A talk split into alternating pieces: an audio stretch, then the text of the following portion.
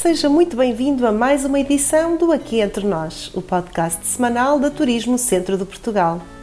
O episódio desta semana é dedicado ao património da cidade de Pombal, que recentemente celebrou o Festival Pombalino, inserido no evento Maio, mês do Marquês, mês que assinala o nascimento e a morte do Marquês de Pombal, figura emblemática da história de Portugal e da cidade de Pombal.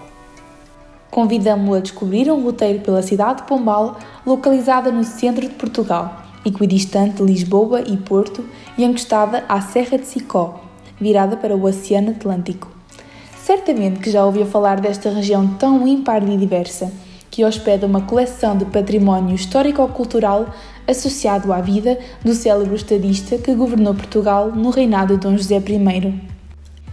Este roteiro, que foi idealizado para lhe dar a conhecer as tradições, a gastronomia, a cultura e a comunidade de Pombal, permite a valorização de todo o seu património e o enriquecimento pessoal de todos aqueles que se atrevem a visitar a cidade. Esta viagem começa na época romana, onde foram encontrados vestígios da sua presença no Castelo de Pombal. A primeira paragem dá a conhecer aos seus visitantes a história da cidade a partir do século XII. Pombal nasceu com a edificação do seu castelo, mandado erguer por Dom Gualdim Pais, mestre da Ordem dos Templários, possivelmente em 1156. Entre as suas várias funções ao longo da história, o Castelo de Pombal serviu como ponto estratégico de proteção defensiva do Mondego, integrando-se num conjunto de praças militares que tinham como finalidade vigiar os acessos à cidade de Coimbra. Seria um castelo amplo que, para a época e graças a Dom Gualdim Pais, apresentava um caráter inovador, querendo aproveitar a localização estratégica de Pombal em território nacional, o castelo foi erguido num outeiro elevado, garantindo desta forma o domínio visual sobre todos os inimigos envolventes. No interior do recinto, foram erguidas algumas construções essenciais à vida dos freiros, nomeadamente um pequeno templo sobre a invocação de São Miguel, ainda hoje perceptível. Ao longo dos séculos, as estruturas da fortaleza foram sofrendo alguns melhoramentos e reformulações, as quais se destacam ainda hoje. Apesar das deformações ocorridas ao longo do tempo, o castelo conserva atualmente o seu aspecto digno das tradições, o que o torna tão singular. As recentes obras de requalificação e valorização da infraestrutura militar e da sua encosta envolvente permitiram inaugurar um espaço público habilitado para o acolhimento de eventos como a Feira Medieval. Assim, foi instalado no interior das muralhas um posto de atendimento que, para além de fornecer informação turística, dispõe de um ponto de venda de produtos locais e uma sala onde são exibidas curtas-metragens lúdicas alusivas à origem e às lendas da cidade. Este monumento, classificado como Monumento Nacional desde 1910, é sem dúvida um belo testemunho do seu valor defensivo. Graças às suas singulares características, é atualmente um polo de atratividade não só para os potenciais turistas, mas também para os residentes locais. Descendo a Rua do Castelo, que percorre parte da sua encosta, chegamos à zona histórica de Pombal, designadamente à Praça Marquês de Pombal. Outrora chamada de Praça do Comércio, deve o seu nome ao Marquês de Pombal, Sebastião José de Carvalho e Melo, que aqui viveu os seus últimos anos de vida entre 1777 e 1782. Esta praça foi durante séculos o centro da antiga vila de Pombal. A vida social, económica e administrativa dos pombalenses acontecia neste local que acolhe hoje a maioria do património histórico-cultural da cidade. Dominada pela Igreja Matriz de São Martinho, a este, a praça conheceu uma transformação com a construção do antigo celeiro e da cadeia velha, que acomodam respectivamente o Museu de Arte Popular Portuguesa e o Museu Marquês de Pombal. Situada entre a cadeia e o celeiro, a Igreja Matriz de São Martinho apresenta um exterior simples, que contrasta com toda a complexidade artística do seu interior. De origem medieval, foi objeto de reedificação em 1520 e foi remodelada em 1816 pelo capitão de Pombal após as tropas francesas terem devastado a vila. Foi aqui, em 1323, que Dom Dinis e seu filho Dom Afonso celebraram o juramento público de paz, por intermédio da Rainha Santa Isabel, como ilustra um painel no interior da igreja. Dentro da mesma, destaca-se também a capela lateral da Nossa Senhora da Piedade, datada de 1551, e o retábulo renascentista do século XVI, atribuído ao escultor francês João de Rouen. Logo ao lado da igreja situa-se a Cadeia Velha. A sua construção foi ordenada por Sebastião José de Carvalho e Melo no mesmo ano do celeiro, no século XVIII. De estrutura distinta do edifício que lhe faz frente, a fachada da cadeia é marcada por uma escadaria em granito, que nos leva diretamente ao seu interior. O Museu Municipal Marquês de Pombal teve a sua origem graças à doação da maioria do seu espólio por um antiquário pombalense, Manuel Gameiro, que ao longo de 25 anos reuniu um valioso conjunto de peças de valor histórico e artístico pertencentes ou relacionadas ao estadista. A data da fundação do museu remonta a 1978, onde foi inicialmente instalado no piso térreo do edifício dos Passos do Conselho, antigo convento de Santo António. Aberto ao público no dia 8 de maio de 1982, foi inaugurado com a designação atual Museu Marquês de Pombal, em homenagem às comemorações do bicentenário da morte do primeiro conde de Oeiras. Em 2004, após obras de remodelação e adaptação da cadeia velha, o museu foi transferido para este edifício pombalino. Esta requalificação transformou a cadeia num dos mais interessantes polos culturais da região.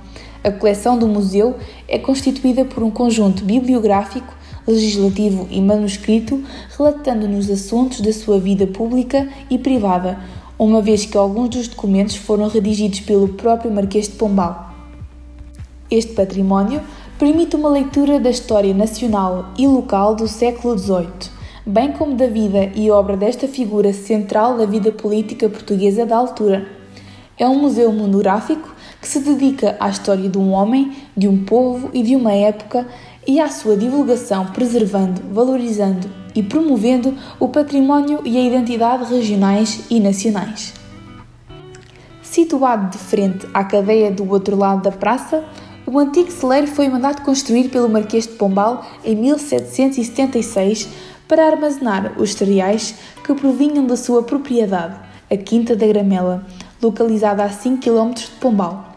Edificado duas décadas após o terremoto de 1755, a construção do celeiro já recorre a técnicas antissísmicas.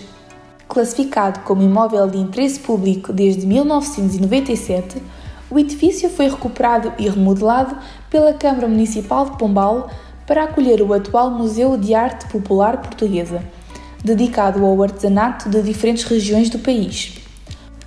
O museu situa-se no piso térreo do Centro Cultural de Pombal, cujas duas salas foram recuperadas e adaptadas ao projeto museológico.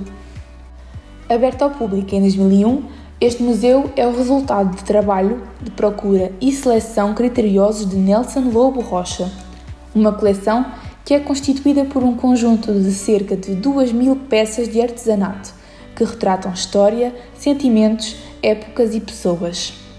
Todos estes objetos, que vestem o espaço de cor e de vida, caracterizam e identificam diferentes geografias, tradições, materiais e artesãos no intuito de aumentar a consciência da nossa herança cultural nacional. Esta coleção, doada à Câmara Municipal de Pombal, é reconhecida pela sua diversidade, qualidade e quantidade de figuras e motivos que a tornam num ativo inigualável. Daqui seguimos pela Rua do Relógio Velho, que, como o nome indica, nos leva para a Torre do Relógio Velho. Mandada construir por Dom Pedro I na primeira metade do século XIV, eram aqui recolhidos os tributos ou impostos devidos pelos judeus e os mouros no dia de São Martim. No final do século XV, a torre demarcava o local de separação entre os velhos e novos burgos de Pombal, servindo de fronteira ao que ficava dentro e fora dos muros da vila. No ano de 1509, durante o reinado de Manuel I, a torre foi alvo de obras de melhoramento estrutural sendo executada a instalação de um relógio mecânico e de uma sineta para que os toques das orações diárias, as trindades, soassem sempre a horas certas. O sino marcava o toque matutino e o pôr do sol, indicando a hora de recolhimento dos judeus, impedidos de frequentar a alta cristã da vila durante a noite e assinalando o período em que eles podiam sair da judiaria ou ali receber a visita de cristãos. Por volta de 1776, o Marquês de Pombal mandou transferir esta sineta para o edifício da cadeia. A nossa visita continua no Largo do Cardal. Para lá chegar, basta contornar a torre e descer a rua Dr. António José Teixeira, que nos leva diretamente até o atual centro urbano da cidade. O Jardim do Cardal, ou Jardim Marquês de Pombal, dificilmente passa despercebido. Um espaço tão agradável e harmonioso onde as mascotes do Conselho, os pombos, vagueiam entre os peões em busca de companhia e de comida. Neste jardim destaca-se o coreto e a pérgola do Cardal, o chafariz do jardim e o busto do Marquês de Pombal, a primeira estátua erigida ao estadista português. O jardim é rodeado pela estação ferroviária de Pombal, por inúmeros cafés acolhedores e pela peculiar Casa Cor-de-Rosa, que foi pensada pelo arquiteto Ernesto Corrodi. É também ao lado do Jardim do Cardal que podemos visitar a Igreja de Nossa Senhora do Cardal. Erigida em cumprimento de um voto feito pelo Conde Castelo Melhor em 1707, a igreja pertencia ao extinto Convento de Santo António, o atual edifício dos Passos do Conselho. Reza a lenda que foi possivelmente construída no local da antiga Capela da Senhora de Jerusalém, que originou as tradicionais fogaças da região. O edifício, de estilo barroco, é da autoria do arquiteto Régio João Antunes. Esta notável igreja apresenta uma fachada extensa, bem proporcionada e de grande imponência. No seu interior, a atenção do visitante é de imediato concentrada na Capela Amor, particularmente no retábulo de pétreas colunas salomónicas com trono, que alberga a moderna escultura de Santo António de Lisboa. A obra renascentista, feita em pedra de Ançã, é da autoria de João de Rouen, o escultor e arquiteto francês. Presume-se que é originária da igreja de Santa Maria do Castelo, que pertencia ao Castelo Pombal, atualmente extinta. Aqui permaneceu o túmulo do Marquês de Pombal entre 1782 e 1856, data em que foi deslocado para a Ermida da Mercês em Lisboa pelo seu terceiro neto. A Igreja da Nossa Senhora do Cardal está tradicionalmente associada às seculares festas do Bodo e à grandiosa procissão em honra de Nossa Senhora do Cardal que atrai anualmente milhares de pessoas. A lenda das festas do Bodo conta que uma praga de gafanhotos atingiu a população, invadida em nuvens as suas habitações e os seus campos. A situação era de tal maneira desastrosa que o povo se viu obrigado a participar numa procissão de preces, que teve início na Igreja de São Pedro, outrora matriz da vila, e que terminou na desaparecida Capela da Nossa Senhora de Jerusalém. Realizou-se uma missa cantada, prometendo uma festa se a Nossa Senhora os livrasse desta calamidade. As suplícias foram rapidamente atendidas e, felizmente, na manhã seguinte já tinha a praga desaparecido. No ano seguinte, Dona Maria Fogaça, pessoa muito devota que deu origem à festa, empenha-se em tomar conta da celebração religiosa. Foram oferecidos aos párocos dois grandes bolos. No entanto, um deles, quando foi posto no forno, ficou mal colocado e um criado corajoso da casa, invocando o nome da Nossa Senhora de Jerusalém, atreveu-se a entrar rapidamente no forno, consertando o bolo e saindo ileso. Em homenagem ao milagre, o povo decidiu chamar a festa religiosa de Festas do Bodo, e todos os anos se fazia a devoção ao bolo que passou a chamar-se fogaça.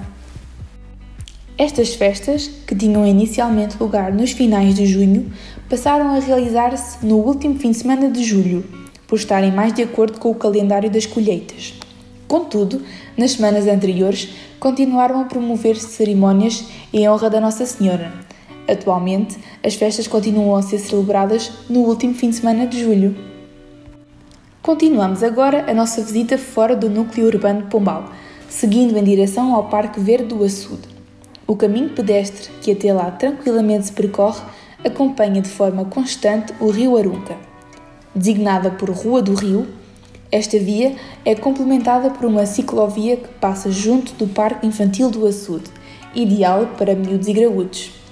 Envolvido pelas árvores e pela beleza natural do espaço, o Parque Verde do Açude é o local ideal para passear ou apenas para descontrair. Pouco mais à frente, encontramos um vasto parque de merendas que dispõe de churrasqueiras, equipamentos de ginásio, um parque de estacionamento e casas de banho públicas, permitindo desta forma ao visitante passar agradáveis momentos à beira do rio. Como se já não fosse um ótimo local de passeio e relaxamento, foi recentemente inaugurado o corredor Ribeirinho do Arunca, numa extensão de 4,1 km, a maioria em passadiços. Trata-se mais precisamente do prolongamento do caminho que já ligava o centro de Pombal ao açude, agora até à localidade de Rainha de Baixo. Esta infraestrutura de lazer e bem-estar permite uma maior fruição do espaço junto ao rio e incentiva os passantes para a prática de atividade física.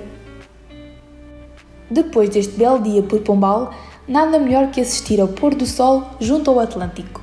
Seguimos a oeste, em direção ao mar, e chegamos à praia do Osso da Baleia, a única praia do Conselho de Pombal que está localizada no Carriço. Podemos definir esta bela praia como um vastíssimo areal que está situado em plena Mata Nacional do Urso. O nome desta praia teve origem no início do século XX, devido ao aparecimento de um esqueleto de baleia que terá dado à costa neste areal. Cercada por pinhal e dunas, é desde 1998 considerada Praia Dourada, por apresentar valores singulares como a sua geologia, paisagem, flora e fauna. Distingue-se pela qualidade ambiental naturalizada e pelo seu reduzido grau de construções. As frequentes requalificações ambientais desta praia são efetuadas de forma a preservar as dunas e a vegetação existente. Desde 2004, a Praia do Osso da Baleia é contemplada com o galardão Bandeira Azul, atribuído pela Associação Bandeira Azul da Europa. Recebe também o prémio Praia Acessível todos os anos desde 2005 por oferecer condições e infraestruturas acessíveis a pessoas com mobilidade condicionada. O acesso à praia do Osso da Baleia pode ser feito pela Estrada Atlântica, um percurso costeiro que une o litoral do Distrito de Leiria por 62 km, até ao sítio da Nazaré. Complementada por uma ciclovia de qualidade, esta estrada é única pelo simples facto de ser quase totalmente paralela ao Oceano Atlântico, ligando várias praias do distrito. Rodeada de colinas e de mar, permite um acesso mais prático e rápido aos areais do litoral. Chegamos ao fim deste roteiro. Esperamos que este episódio tenha convencido e motivado para a realização deste belo percurso turístico por Pombal. Partilhe as suas fotografias utilizando o hashtag Centro de Portugal e deixe o seu feedback nas nossas redes sociais. Nós cá o esperamos para um próximo episódio. Até para a semana. Turismo Centro de Portugal, um país dentro do país.